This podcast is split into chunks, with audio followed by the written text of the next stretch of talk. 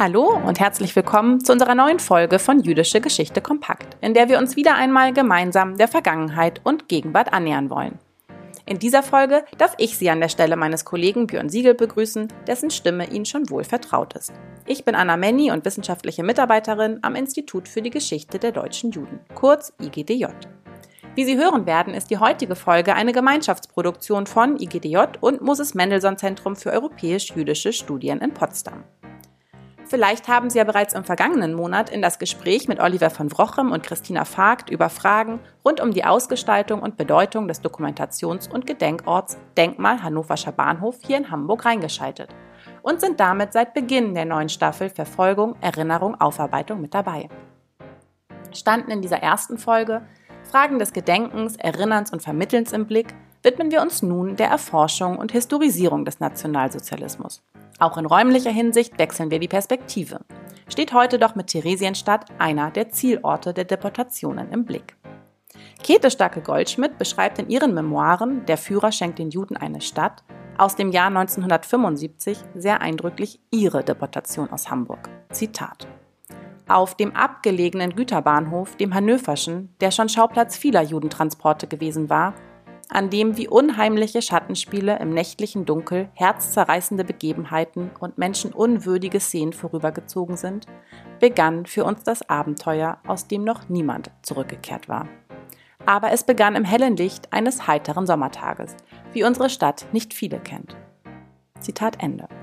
Auch Matta Glass, deren im Rahmen der Schlüsseldokumente-Edition neu aufgelegte Tagebücher ja gewissermaßen den Anstoß für diese Staffel gaben, erhielt zusammen mit ihrem Mann Hermann Glass im Juli 1942 den Befehl zur sogenannten Wohnsitzverlegung und wurde von Hamburg nach Theresienstadt deportiert.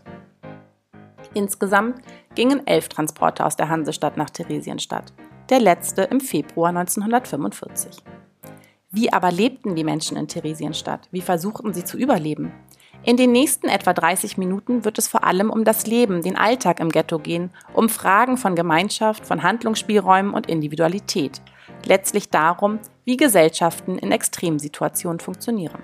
Seien Sie also gespannt auf das jetzt folgende Gespräch, das Miriam Rürup, Direktorin des Moses Mendelssohn Zentrum für europäisch-jüdische Studien in Potsdam, mit der Theresienstadt-Expertin Anna Heikova, Professorin an der Universität von Warwick, über ihre aktuelle Publikation The Last Ghetto führen wird.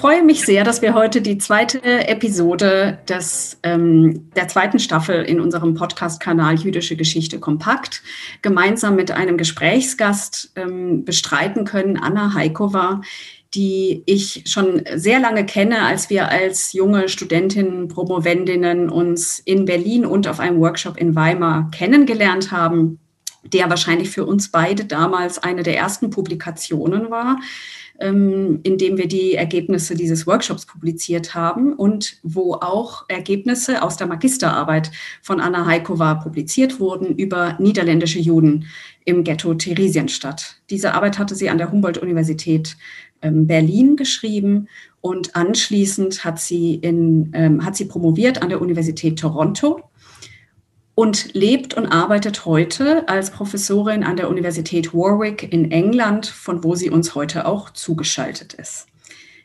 Anna, zu deinen vielen Themen gehört im Kern immer wieder das Ghetto Theresienstadt aus verschiedensten Blickwinkeln. Und jetzt hast du uns ein Buch vorgelegt, das bislang bisher leider nur auf Englisch zur Verfügung steht bei Oxford University Press, ähm, quasi brandneu, druckfrisch erschienen.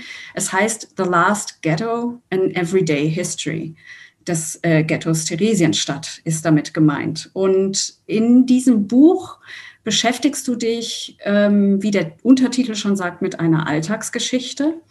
Und du hast für dieses Buch sehr, sehr viele Archive besucht, viele Länder bereist, äh, Quellen in verschiedensten Sprachen gelesen.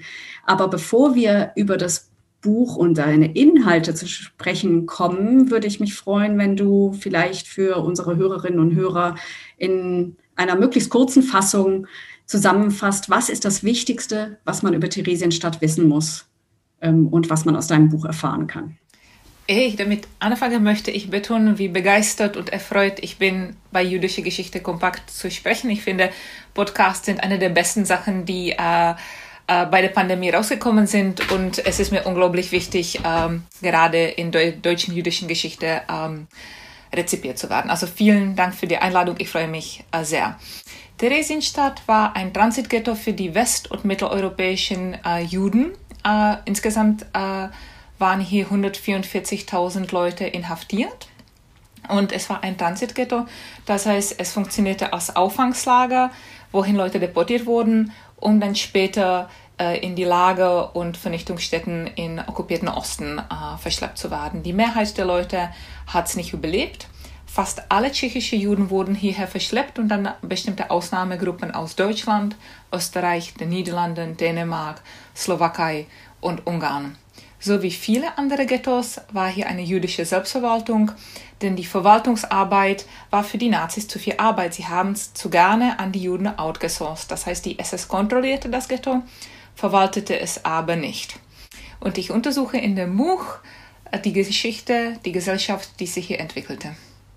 Wie gehst du bei diesen Untersuchungen denn vor? Also ich hatte ja gerade schon erwähnt, äh, verschiedenste Archive in verschiedensten Ländern. Was sind quasi die, die Hauptquellen, mit denen man in, bei so einer mhm. Geschichte dann arbeitet? Ähm, ich wollte induktiv vorgehen und ich wollte jenseits von den etablierten Geschichten sowohl über Theresienstadt als auch über die jüdische Geschichte äh, des Holocaust ähm, hinwegkommen. Ich war sehr inspiriert von Alexander Garbarini, äh, das Buch über äh, Holocaust-Tagebücher. Und ich wollte mich einfach auf die vielen, vielen Quellen, die frühen und die späten, die von den jungen Menschen, von Kindern, von den alten Menschen, von den Deutschen und von den Tschechen, von den Leuten, die gläubige Christen waren, von Atheisten und von gläubigen Juden verfolgen und nicht eine Quelle oder eine Gattung wichtiger sehen als die anderen. Und dafür habe ich irgendwann am Anfang mich relativ ähm, konsequent hingesetzt und eine Liste von relevanten Archiven zusammengestellt. Du hast es schon angesprochen, es gibt kein zentrales Theresienstadt-Archiv. Das liegt daran, dass die vielen Überlebenden sich in verschiedene Länder zerstreut haben und die Teile des Archivs miteinander mit sich genommen haben. Die wichtigsten Archive sind allerdings äh, das Yad Vashem, Beit Teresin in Israel, das Jüdische Museum in Prag und die Gedenkstätte äh, Theresienstadt. Ich machte irgendwann 2005, 2006 eine Liste von diesen Archiven und dank großzügiger Förderung von diversen Stiftungen konnte ich dann, ich glaube, zwei Jahre lang durch die Länder reisen und forschen. Es war zum Teil auch einsam, ständig vom Koffer zu leben, aber es war auch irre bereichernd. Und so klapperte ich ein Archiv nach dem anderen ab und schaute mir diese vielen Quellen an. Und das war auch dazu wichtig, dass ich dann irgendwann in Mitte von diesem Forschen und Nachdenken äh, mich hinsetzen konnte und sagen konnte, wessen Stimmen hören wir nicht und wessen Stimmen habe ich gefunden, die in der Forschung bisher nicht reflektiert worden sind.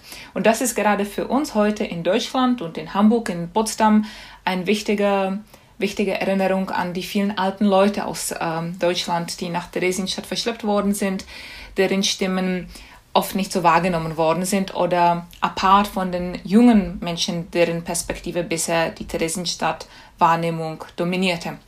Und eben diese diversen Perspektiven miteinander in Gespräch zu bringen, versuche ich in dem Buch. Dann ist ja wahrscheinlich ein, eine starke Quelle oder eine von dir häufig genutzte Quelle, schätze ich mal, auch Tagebücher. Wir hatten ja im Januar schon ein Gespräch, als diese Martha Glas ähm, Edition online gegangen ist, die auf unserer äh, Webpage ja äh, einsehbar ist, haben wir schon ein bisschen über Tagebücher gesprochen. Vielleicht kannst du über diese Quelle noch mal ein bisschen was sagen. Und was mich auch besonders interessieren würde, wäre nicht nur, was man aus Tagebüchern rauslesen kann, sondern vielleicht auch die Nachgeschichte dieser Tagebücher nach 45.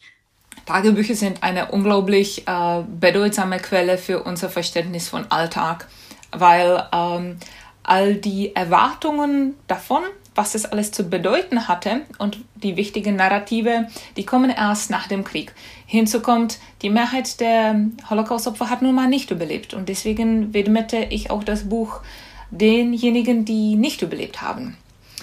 Äh, und ähm, die Tagebücher bieten uns eine ähm, Variety äh, von Perspektiven auf Alltag, auf Organisation, auf Geschlecht, auf kulturelle Werte, ähm, auf Verständnis, ähm, auf die Subjektivität der Objekte, wie sie mit dem Hunger, äh, mit dem Schmutz, mit dem Angst aus den Transporten und so weiter zurechtkommen.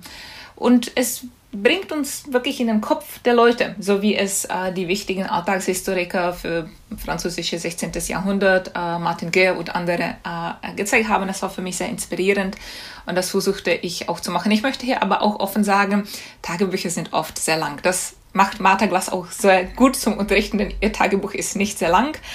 Ähm, aber andere hielten sich nicht so gut wie Martha Glass. Und ich weiß irgendwann am Anfang, wenn ich die Geschichte teilen darf, habe ich Ale Garbarini kennengelernt und sagte zu ihr dann wirklich, manche Tage sind sehr lang und ich sitze und lese und sitze und lese und fühle mich so frustriert, denn ich bin bei 43, das sind noch zwei Jahre. Ich muss noch ganz viele Archive abklappern, was soll ich machen? Und sie erzählte mir darüber, wie sie mit Willi Kohns Tagebuch aus Breslau gearbeitet hat. Und sie hat ja damit gearbeitet, als es noch nicht herausgegeben war. Und Willi Kohn hat, glaube ich, in Sütulin geschrieben und hat wahnsinnig gekratzelt. Und Sie gab mir den wichtigen Rat, Mut zur Lücke. Man muss auch querlesen können, denn es geht nicht nur um die Geschichte, die die Tagebücher erzählen, aber auch um die, äh, um, um die Themen, die sich wiederholen. Und so ist es spannend, um zum zweiten Teil deiner Frage zu kommen, was ist das Nachleben der Tagebücher? Denn oft ist hier so eine Vorstellung, dass Tagebücher unglaublich selten und wertvoll sind.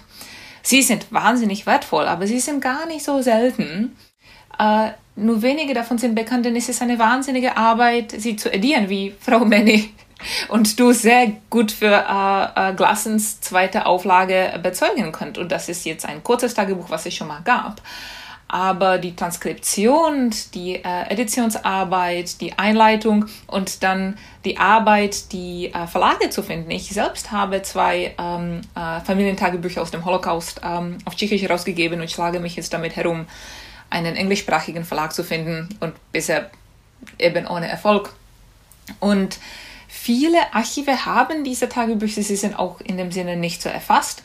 Und zudem kommt, dass viele der äh, zweiten und dritten Generation äh, haben auch Tagebücher auf dem Dachboden oder irgendwo, ohne zu wissen, dass es sie äh, gibt.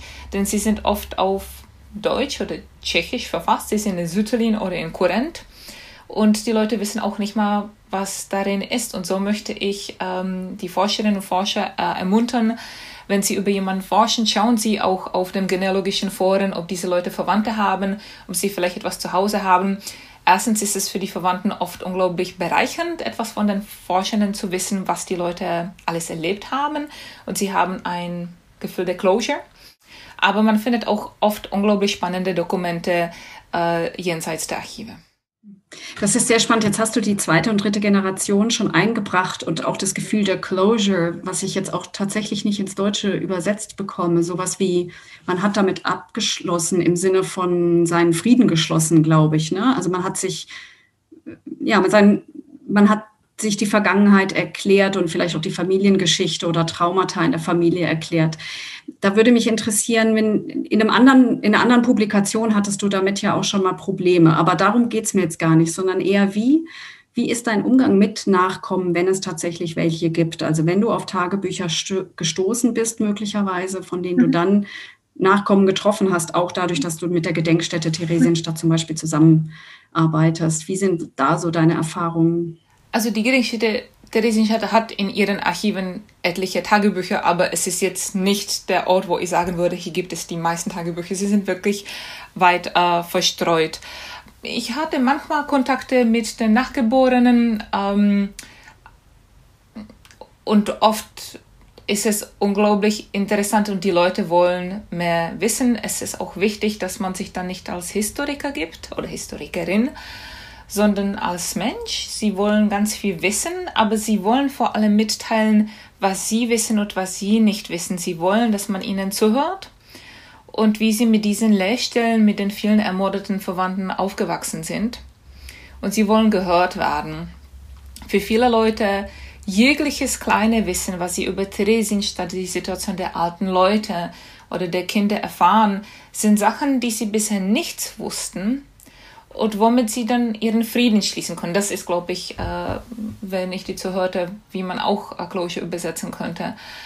Und es ist auch eine gute Erinnerung daran, dass es unsere Aufgabe als Holocaust-Historikerin nicht nur ist, akademische Forschung zu betreiben, sondern wir sind auch Sprecherinnen für die Toten. Das sind alles ermordete Leute, die unter absolut menschenunwürdigsten Bedingungen abgeschlachtet worden sind. Und es ist von ihnen nichts übrig geblieben und ihre Stimmen wiederzugeben und zu sagen, was sie erlebt haben, welche Wahlen sie getroffen haben, was für sie wichtig war, was sie über all das nachgedacht haben, hat auch eine ethische Dimension. Und das ist etwas, was mich sehr beschäftigt. Ich werde nicht lügen, es ist auch oft unglaublich traurig und es ist mir oft so gegangen, dass ich äh, schrieb und weinte und schrieb und weinte und es ist auch ähm, sehr erschöpfend. Aber ähm, oft werden nicht nur im deutschsprachigen Kontext Historikerinnen ermuntert, keine Emotion zu haben. Und das halte ich für unklug, äh, denn ähm, das ist auch ein Teil unserer Arbeit und das ist etwas, was ich versucht habe, mit in die Arbeit zu nehmen, meine Positionalität äh, mit, äh, mit reinzunehmen. Denn ich hatte auch Verwandte in Theresienstadt, allerdings von meiner Familie hat niemand überlebt. Auch deswegen die Widmung an diejenigen, die nicht zurückgekommen sind. Das heißt, es ist für dich, wenn ich das jetzt richtig rauslese, nicht nur ein akademisches Thema, sondern auch ein familiäres oder biografisches. Kann man das so sagen? Ja, Miriam, und das ist auch etwas, was mir äh, wichtig war, darüber nicht zu sprechen, solange die, das Buch nicht raus war, denn ich wollte, ich wusste sehr genau, dass ich daraus hätte Kapital schlagen können und das wollte ich nicht. Und jetzt ist das Buch raus und es hat Erfolg und jetzt kann ich auch darüber sprechen, was mich mit dabei bewegt hat, als ich das, äh, die Dissertation schrieb, lebten auch meine Großeltern noch. Und äh, zu dem Thema, äh, was bedeutet es für die Leute, wenn sie irgendwelche kleine Spuren von den äh, Verwandten, die ermordet worden sind, finden, konnte ich genau sehen, was es für meinen Großvater mütterlicherseits bedeutet hat. Allerdings, zu dem Buch kam ich lustigerweise über meine Verwandten väterlicherseits, denn meine äh, Großeltern äh, über meinen Vater waren alle beide äh, kommunistische Widerstandskämpfer, deren äh, Gruppe jüdischen Mitgliedern geholfen hat, in der Illegalität zu überleben. Allerdings einige Mitglieder gingen nach Theresienstadt, aus welchen Gründen auch immer. Und diejenigen, die überlebt haben, sind eigentlich mehrheitlich nach Israel emigriert. Nach 89 gab es eine große Vereinigung, alle waren total happy. Die Israelis kamen immer zu, sprachen wahnsinnig tolles Tschechisch. Und sie saßen herum und aßen Kartoffelplätzchen und haben geredet wie Wasserfälle.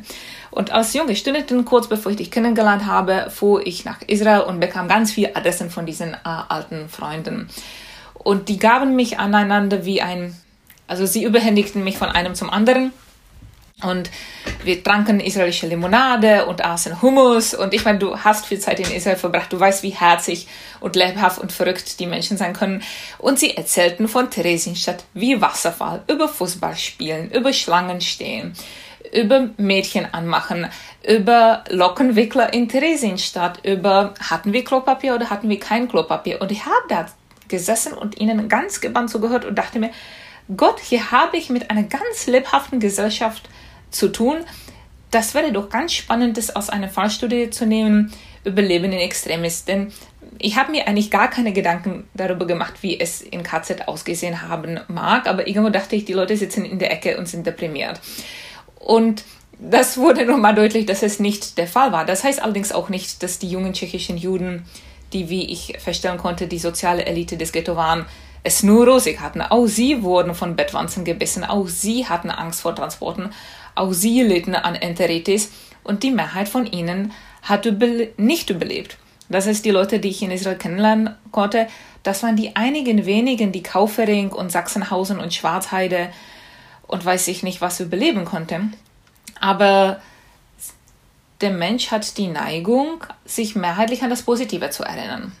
Ich fand das tatsächlich in deinem Buch auch ganz, ganz starke Szenen, dass du nicht nur, dass es dir nicht nur gelingt, wirklich diesen Menschen eine Stimme zu geben, sondern auch diese, diese Spannung deutlich zu machen zwischen, man mag sein Theresienstadt, irgendwo hast du sowas wie, wie Our Theresienstadt oder so. Und der eine, der sagt, äh, ich bin schon 39 Monate da, wie lange bist du denn, was hast du denn hier überhaupt mitzureden? Also so eine, ähm, so eine Verbundenheit, die sich dann offenbar auch bei den Überlebenden noch später, als du sie dann kennenlernst, zeigst. Das ist ja wirklich faszinierend. Und ich will noch sagen, diesen, diese, diese Geschichte in der Schlussfolgerung, das kommt von jemandem, der zwar kein Hamburger war, aber jetzt etwas archivtechnisch Verbundenheit mit Hamburg hat. Das ist Rolf Grabor, einer der führenden jüdischen Beamten im Finanzministerium, der relativ spät seinen Job verloren hat, weil er erstens getauft war und zweitens weil ähm, ausgezeichnet war im Ersten Weltkrieg ähm, äh, Schwerin von Krossig spricht auch über ihn in seinem tendenziell nicht sehr zuverlässigen Memoir, weil er schrecklicher Nazi war.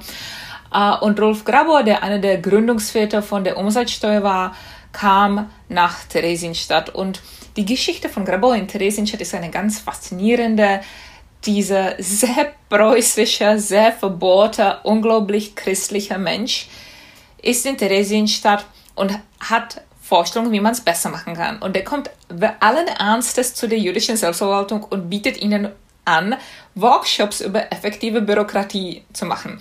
Nun muss man sich vorstellen, was würde kommen, käme jetzt ein Beamter Angela Merkels nach Prag und würde zur Babis Regierung sagen, Genossen, ich zeig's euch, wo es besser geht. Das würde nicht so gut ankommen und in etwa so geht es auch Grabauer, aber Grabauer lässt nicht nach. Und er schreibt darüber in seinem quasi nicht Tagebuch, aber in seinen Notizen. Diese absolut fantastische Quelle kam in das ähm, äh, in so ein kleines Archiv des Finanzministeriums in Brühl bei Bonn, wo kaum jemand drauf kommt. Die haben versucht, daraus was zu machen, aber es wurde wirklich nicht sehr schön ediert. Und vor zwei, drei Jahren habe ich festgestellt zu meinem äh, Herzweh, Herzleid, dass der ganze Nachlass an das Steuer Museum in Hamburg gekommen ist, wo es nicht zugänglich ist. Und daher, falls das IGDJ mal nichts zu tun hat, würde ich sagen, um Gottes Willen, arbeitet mit dem Grabor-Nachlass. Das ist so spannend. Grabor ist eine unglaublich faszinierende Persönlichkeit, eine sehr komplizierte Persönlichkeit, wie auch Max Sternhardt herausgearbeitet hat. Aber ich finde, gerade die komplizierten Leute machen für beste Geschichten. Und das ist ja nun mal genau das, was IGDJ immer gemacht hat. Ein schöner Forschungsauftrag äh, ans, ans IGDJ und mal sehen, wie gut man an diese Quellen kommt. Ähm, du, du sagst gerade sozusagen, er kommt mit seiner preußischen, mit seinem preußischen Verständnis von, wie die perfekte Verwaltung organisiert. Bei deiner Einleitung hast du gesagt, äh, dass eben es auch diese jüdische Selbstverwaltung gab. Vielleicht kannst du darüber so ein bisschen sprechen, weil das ja in der allgemeinen sowohl in der wissenschaftlichen Debatte gibt es das große, die große Diskussion natürlich Hannah Arendt und der Blick auf die Judenräte äh, und so weiter. Ähm, dann gibt es das Buch von Svenja Bethke, die ein bisschen ähnlich, äh, würde ich sagen, wie du versucht ranzugehen, wirklich nah rein zu zoomen, in wie funktioniert so eine Selbstverwaltung und versucht vielleicht eine Normalität, eine Scheinnormalität herzustellen. Aber du verbindest das ja noch mit diesen individuellen Geschichten. Vielleicht kannst du da ein bisschen ja. noch was ausführen. Also ich habe letzten Endes aufgegriffen auf Dandina Doron Rabinovic äh, und Beate Meyer, die über die Reichsvereinigung geschrieben hat. Und Beate und ich schrieben an vielen Sachen gleichzeitig, ähm, damit dass sie viel früher fertig wurde und sie war so in der Mitte, als ich äh, anfing. Und das war für mich sehr inspirierend, zudem die Hälfte der Reichsvereinigung ja in Theresienstadt äh, äh, nicht ich will nicht sagen geendet ist, aber dorthin deportierte und dann auch die zweite Riege der Selbstverwaltung ähm, erfüllte. Und für mich war der Fund oder das, was mich umgetrieben hat, war nicht mit dem Finger zu zeigen und zu sagen, die jüdischen Funktionäre waren böse Leute. Denn eine Aufgabe wie Transporte zusammenzustellen, das ist nicht eine Aufgabe, die man gut machen kann. Es ist eine Aufgabe, an der man nur scheitern kann. Aber diese Leute glauben aus unterschiedlichen Gründen, dass sie ihre Aufgabe so gut wie möglich schaffen können, um lebbarere Bedingungen für die Menschen in Theresienstadt zu schaffen. Sie haben auch einen Anlass, nicht zu glauben, was im Osten passiert. Und das kann man für viele von ihnen zeigen, wie sie an diesem Glauben hängen, dass es im Osten nicht so schlimm ist. Zum Beispiel Benjamin Monostein, der letzte und der einzige überlebende äh, Judenälteste, hat sich wirklich daran geklammert, irgendwann bis April 45, wenn die Todestransporte kommen, äh, zu glauben, dass es im Osten zwar tödlich ist, aber nicht für alle tödlich. Und ich versuchte aufzuzeigen, wie diese ziemlich überwucherte Bürokratie eine Möglichkeit der Handlungsmacht war, der Agency, irgendetwas in diese wahnsinnig ohnmächtigen Situation zu schaffen, wie man die Leute beschützt. Und das ist eine Situation, die man von Warschau nach Amsterdam, nach Berlin, nach Bratislava immer wieder findet. Wenn Gertrud Fontaine in Amsterdam äh, tausende Bestätigungen den Leuten ausstellt, dass sie auf der Palästina-Austauschliste sind. Von heute würde man sagen, Frau Fontaine, was denken Sie? Das wird nichts schaffen. Aber sie betont Jahre später in ihrer Memoir, wie sie etwas wirklich gemacht hat, was eine große Geste war, was wirklich was geschafft hat. Und es ist nicht unsere Aufgabe, glaube ich, nochmal zu zeigen, dass es nicht so viel bewirkt hat, sondern die Mentalität, nochmals die Sekretärinnen mal reinhauen zu lassen. Denn es sind ja nun mal nicht die jüdischen Funktionäre, die in die Tasten hauen, es sind in der Regel die vielen, vielen Sekretärinnen. Und auch den Sekretärinnen, den Trägerinnen äh, und den äh, Hilfsboten die Stimme zu geben und zu zeigen, sie sind auch wichtig, auch das war mir ein Anliegen. Eigentlich wollte ich jetzt über Kultur sprechen und äh, noch mal ein bisschen vielleicht über diese Idee von, von Beate Meyer mit der tödlichen Gratwanderung, die du mhm. jetzt ähm, schon wunderbar zusammengefasst hast. Vielleicht dann eher zu dem letzten Punkt, die Sekretärinnen mit kleinem i, also sprich die Frauen, ähm, mal nach vorne zu holen, die sonst in der Geschichtsschreibung vielleicht doch eher hinten runterfallen, als weil sie keine schriftlichen Quellen beispielsweise hinterlassen haben. Mhm. Äh, gerade wenn man versucht, so eine Geschichte von unten zu machen. Und mhm. da hast du, da kehrst du bei jedem deiner Kapitel sozusagen zu dem Punkt zurück. Und was ist da für dich das wichtigste, die wichtigste Besonderheit quasi für Frauen in diesem Ghetto? Also es war mir wichtig, äh, Frauengeschichte nicht rauszutun auf 20 Seiten über Abtreibungen, Scheidungen und sexuelle Gewalt, weil ich nicht finde, das ist eine glückliche Art, Frauengeschichte zu betreiben, sondern ganz klassisch mit Joan Scott zu zeigen, äh, Gender, Geschlecht als eine Kategorie, an der sich unglaublich viel ähm, äh, äh dreht und ausscheidet. Wenn die tschechischen Juden versuchen anhand von Kultur zu zeigen, was ist die schöne Kultur und was ist die gute Kultur, hat es mit weiblichen Sängerinnen zu tun. Wenn sie auch zeigen, was die schlechten Sängerinnen sind, sind es die Leute, die deutschen Akzent haben. Ähm, oder an der Zeichnung äh, von Lotka Boreschewa äh, mit dem Mädchen, was durch den Rahmen springt, was als schön gezeichnet wird, weil es so wahnsinnig tschechisch betont ist. Aber das kann der tschechische Zuschauer sehen, der, der Czech Gaze, nicht, nicht vielleicht eine Außenstehende. Deswegen sollte ich spätestens jetzt sagen, ich baute auch eine Webseite für das Buch The Last Ghetto, uh, thelastghetto.org und daraus sind auch ähm, Scans äh, in Farbe und Karten in besserer äh, Unterscheidung, damit äh, das die Leute lesen können. Ich habe sehr dafür gekämpft, dass es in dem Buch farbige Illustrationen gab, aber diese Schlacht habe ich komplett ähm, verloren. Und äh, in Theresienstadt kann man sehen, wie viele herausragende Frauen, die früher leitende Positionen inne hatten, ähm, zum Teil diese Positionen verlieren. Leute wie Martha Mosse, die so wichtig war, dass sie relativ spät aus Berlin, wo sie die, ich glaube, die, äh, die Unterkunftsstelle geleitet hat, nach Theresienstadt deportiert wird. Und danach muss sie erstmal als einfache Polizeirätin äh, anfangen. Und ihre Untergebenen, als sie dann irgendwann Abteilungsleiterin wird, sagen ihr, sie arbeiten nicht so gerne. Unter ihr, denn es, ist, es sei nicht so prestigeträchtig, eine weibliche Chefin zu haben. Das ist erst unter Murmelstein, dass es eine weibliche Chefin, eine Abteilung gibt äh, von der Raumwirtschaft. Das ist die Emma Goldscheiderova aus äh, Plzeň. Und irgendwann habe ich es festgestellt und habe mich darauf geworfen, Emma Goldscheiderova auswendig zu machen. Und nach vielen, vielen Wursteln fand ich auch ihr Memo, was die Familie so in quasi Samizdat-Auflage aufgelegt hat. Und Miriam, nirgendwo steht, dass sie Leiterin der Raumwirtschaft war. Das konnte man auch zurückführen auf die Angst vor dem Vorwurf der sogenannten Kollaboration. Aber es ist, hat auch wahnsinnig viel mit Geschlecht äh, zu tun.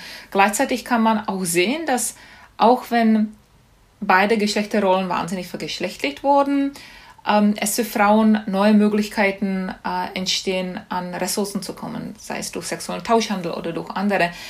Aber auch bei sexuellem Tauschhandel ist es wahnsinnig, wird es konservativer, denn die Ehemänner, die Brüder, die Geliebten und die Väter nehmen das Essen, was die weiblichen Verwandten durch Sexarbeit ähm, äh, gewinnen konnten, essen es und sagen dann, diese weiblichen Verwandten seien, ich zitiere, Schlampen.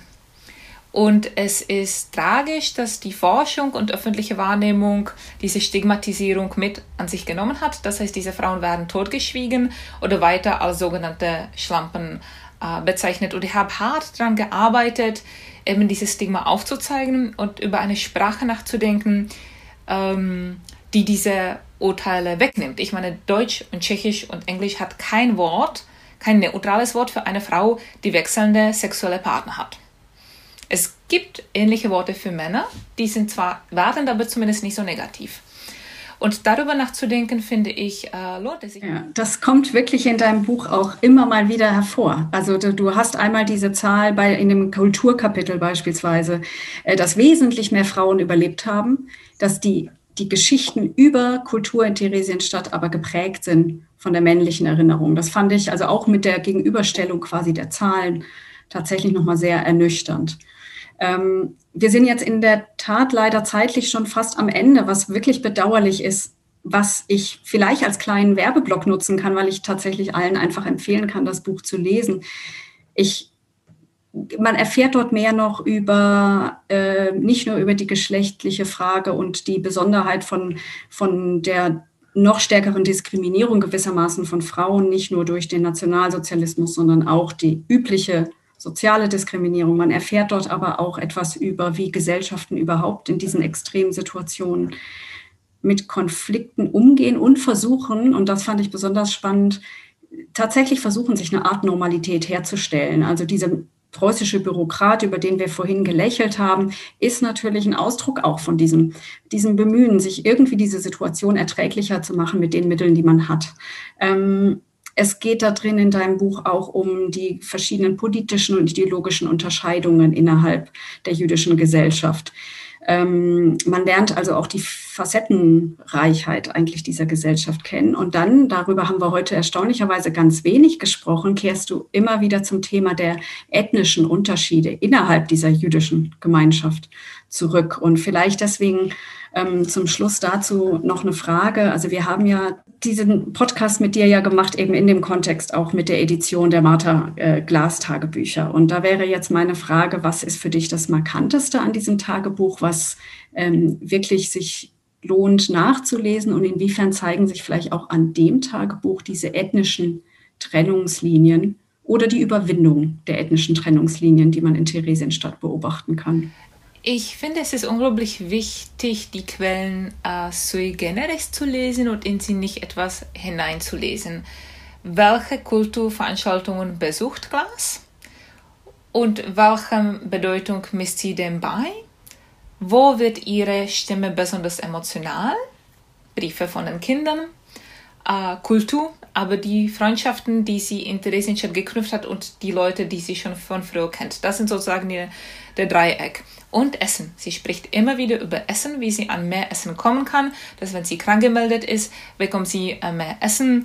Und eben diese soziale, das äh, materielle äh, und ähm, das, dass auch wenn sie relativ gesehen eine der ärmsten Leute in Theresienstadt hat, sich für Kultur interessiert, sollten wir das nicht als irgendwelchen Punkt für äh, spirituellen Widerstand nehmen, sondern zu sehen, dass Kultur für Menschen eine Funktion hat. Wir sind nicht Tiere, wir sind äh, Menschen, wir denken, wir brauchen Kultur, um uns zu inspirieren und um etwas zu finden, was uns Sinn gibt. Ich meine, wir, viele von uns verbrachten Pandemie, dass wir uns mit ganz vielen Sachen beschäftigten, dass wir lasen, dass wir uns Fernsehserien anschauen, dass wir Podcasts hören.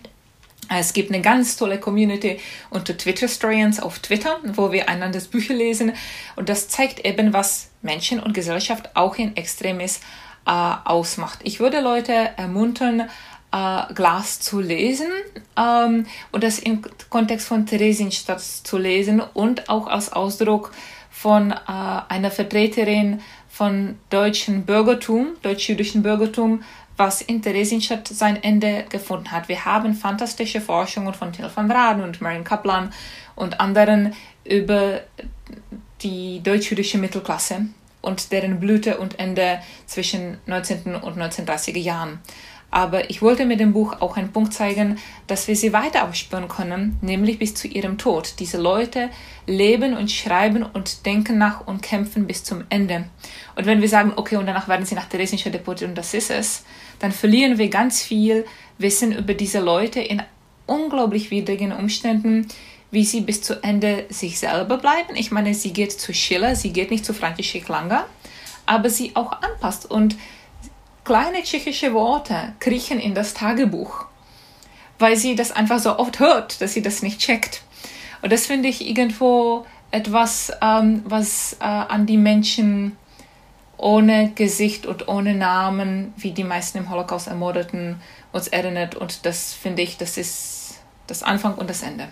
Vielen herzlichen Dank für dieses Gespräch. Ähm, die Zuhörerinnen und Zuhörer werden es gemerkt haben, es gibt viel, viel mehr darüber zu sprechen, als in 30 Minuten möglich ist. Ähm, wir haben gesprochen vor allen Dingen über das Buch The Last Ghetto, An Everyday History of Theresienstadt, das letzte Ghetto, ähm, eine Alltagsgeschichte von Theresienstadt, ganz neu erschienen bei Oxford University Press. Und ich freue mich, dass wir gesprochen haben. Anna Heiko war von der University of Warwick und wir vom Podcast-Kanal Jüdische Geschichte kompakt. Auch ich möchte mich noch einmal bei Anna Heikova bedanken für diese spannenden Einblicke in ihre eigene Forschungsarbeit, ebenso wie für die zahlreichen Facetten über das Leben im Ghetto in Theresienstadt, die sie in der letzten halben Stunde vor uns ausgebreitet hat. Ich hoffe, auch Sie hat das Gespräch zum Nachdenken angeregt.